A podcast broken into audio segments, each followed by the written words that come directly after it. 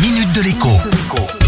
Bonjour à tous. Depuis maintenant 5 ans, les automobilistes qui pénètrent ou même traversent des zones à faible émission doivent afficher sur leur pare-brise la fameuse vignette critère, une vignette qui est censée donner ou non le droit d'y circuler. Mais en réalité, ce n'est pour l'instant qu'une mesure toute théorique, faute de contrôle systématique.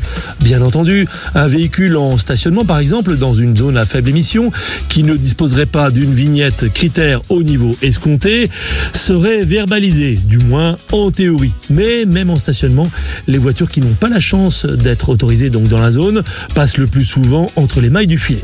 Et celles qui y roulent ne sont donc quant à elles globalement jamais pénalisées, ou plutôt en fait leur conducteur. Malheureusement, ce temps béni, quand on n'a pas la chance d'avoir une voiture récente, est bientôt terminé. Jean-Baptiste Djebari, le secrétaire d'État au transport, a en effet annoncé que les contrôles automatisés à l'aide de caméras programmés pour cette fonction précise allaient démarrer dans quelques mois. Et dans la foulée, eh bien, les radars automatiques aussi seront capables de verbaliser les contrevenants, même en absence d'excès de vitesse. Et c'est l'objet de cette chronique, être pratique. N'espérez pas pouvoir tricher en arborant une autre vignette que celle à laquelle vous avez droit, par exemple celle d'une autre voiture que vous posséderiez.